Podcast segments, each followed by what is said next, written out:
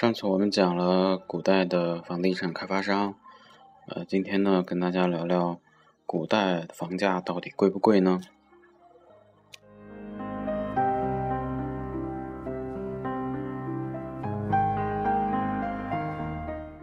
这个古代的房价呢也跟今天一样，有高有低。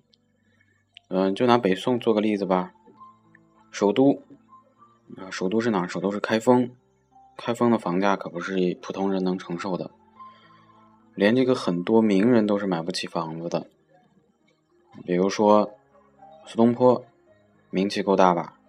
没用，他一生也没能在开封买到房子，只是呢在其他二三线城市买了几套。他儿子在开封结婚，最后还是借了朋友的房子，才算把喜事给办了。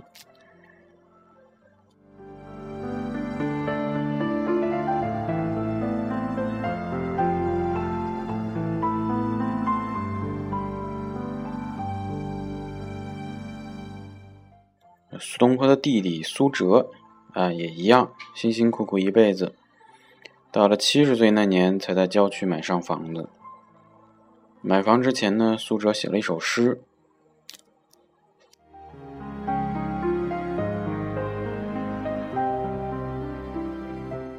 我生发半白，四海无尺船。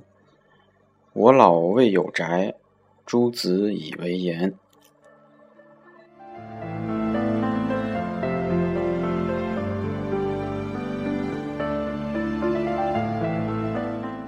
意思是我活了大半辈子也没买几套房，啊，也没买套房。儿子们老说我没用。